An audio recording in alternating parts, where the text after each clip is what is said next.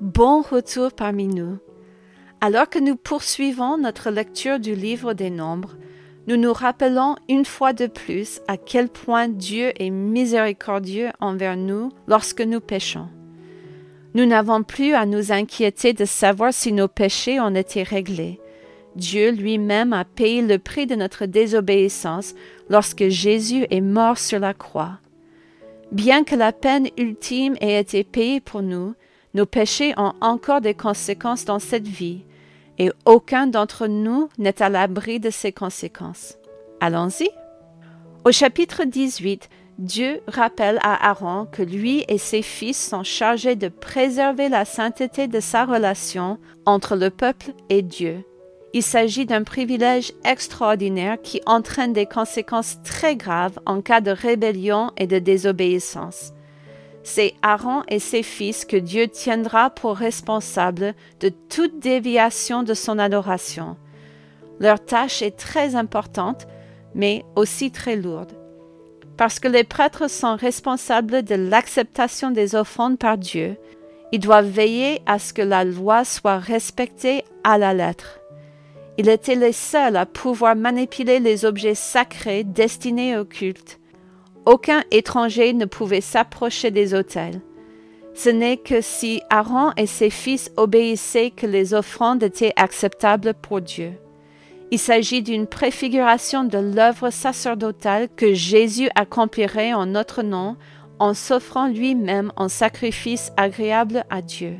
Sans leur obéissance, les péchés du peuple ne pouvaient être pardonnés. C'était pour eux un privilège incroyable qu'ils ne devaient jamais prendre à la légère. En même temps, Dieu promet de récompenser leur service obéissant envers lui. Dieu a particulièrement pourvu à leurs besoins grâce aux offrandes que le peuple a données. Dieu montre à Aaron et à ses fils qu'il prend soin de ceux qui s'occupent de ces choses saintes.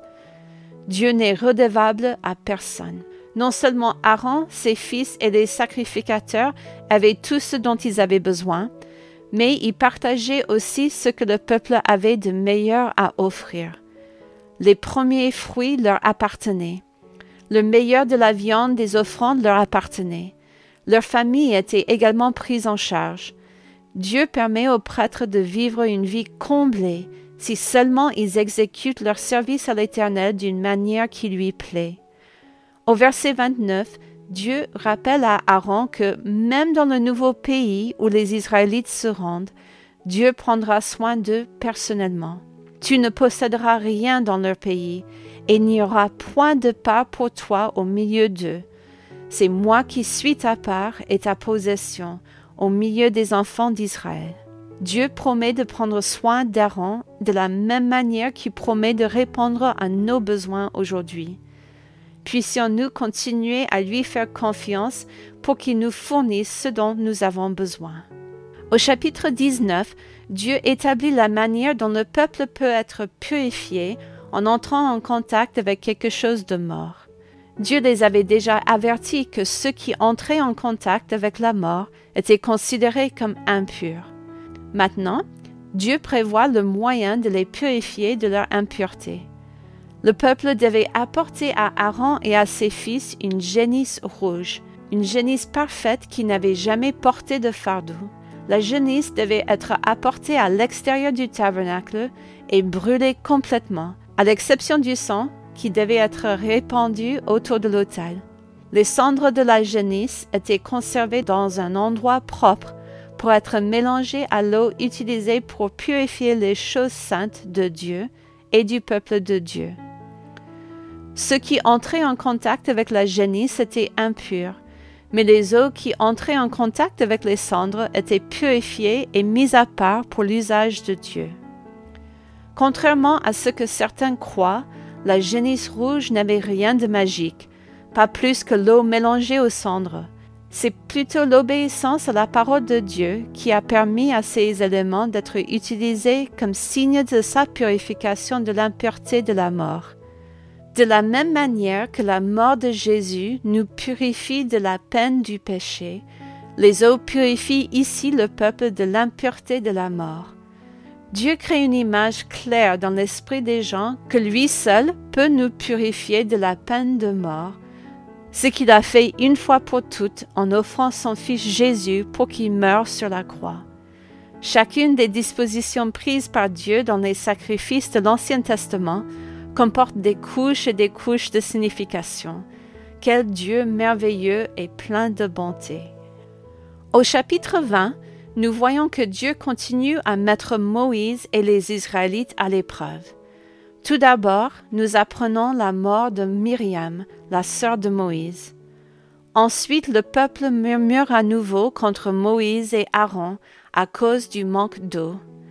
Leurs paroles semblent presque incroyables lorsque nous les lisons au verset 3. Que n'avons-nous expiré quand nos frères expirèrent devant l'Éternel? Ils auraient préféré mourir lors des jugements que Dieu a envoyés contre ceux qui se sont rebellés contre lui, plutôt que d'être ici, dans ce lieu, dans ce temps. Malgré ces plaintes, Dieu, dans sa grâce, est prêt à répondre à leurs besoins, une fois de plus. Dieu a dit à Moïse et à Aaron de prendre la verge et en présence du peuple de parler au rocher pour faire jaillir de l'eau.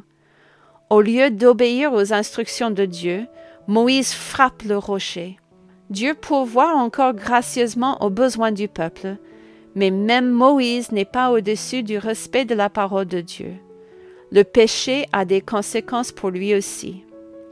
À cause de sa désobéissance, ni lui ni Aaron n'entreront dans la terre promise. À cause de sa désobéissance, ni lui ni Aaron n'entreront dans la terre promise.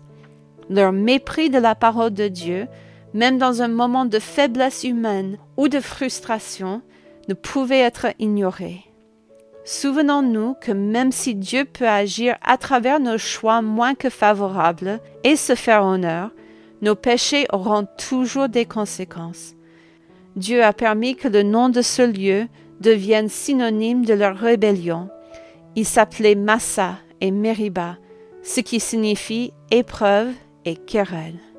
Dieu avait épargné aux Israélites les conflits directs et l'opposition de leurs ennemis éternels. Nous voyons que jusqu'ici, Dieu avait épargné aux Israélites les conflits directs et l'opposition de leurs ennemis pendant qu'il leur révélait sa loi. Aujourd'hui, alors que les enfants d'Israël entament leur marche vers la terre promise, ils doivent faire face à une résistance extérieure à leur nation. Ils rencontrent d'abord les Édomites. Si vous vous souvenez, le frère d'Israël, Esaü, s'est installé sur cette montagne après avoir quitté la maison de son père. De nombreuses années se sont écoulées depuis cette époque, et bien que Moïse tente d'éveiller leur mémoire aux liens familiaux qui les unissent, les chefs sont inflexibles face à ces demandes. Le roi d'Édom refuse aux Israélites le passage sur leur terre. Les Israélites doivent donc changer de cap et contourner le pays d'Édom par le mont Or. En arrivant sur la montagne, Dieu informe Moïse que le voyage d'Aaron est terminé, car il s'est rendu complice de la décision de Moïse de négliger sa parole concernant l'eau de Mariba. Sur la montagne, Dieu demande à Moïse de dépouiller Aaron de ses vêtements et d'en revêtir son fils Éléazar. Quel triste moment pour Moïse, non seulement sa propre désobéissance avait des conséquences pour lui, mais Moïse se rendait compte que les mauvais choix affectaient également sa famille. Cela donne à réfléchir de se rappeler à quel point il est important pour nous de rechercher soigneusement la sagesse de Dieu par la prière. Nous ne savons jamais à quel point les conséquences de nos actes peuvent être importantes. Prenons le temps de réfléchir à nos décisions à la lumière de la parole de Dieu, quel que soit notre état d'esprit du moment. Alors que nous terminons notre temps ensemble aujourd'hui, faisons une pause et considérons à quel point les choses auraient pu être différentes pour les Israélites à ce moment-là. Au lieu de marcher triomphalement dans la foi vers la terre promise, ils sont contraints de retourner dans le désert et d'attendre jusqu'à ce qu'ils périssent eux-mêmes à cause de leur désobéissance. comme c'est mieux lorsque nous choisissons de placer notre foi en Dieu et que nous lui permettons de nous conduire à sa manière et en son temps. Dans nos moments de faiblesse, apprenons à nous tourner vers Dieu et à lui faire confiance. À la prochaine!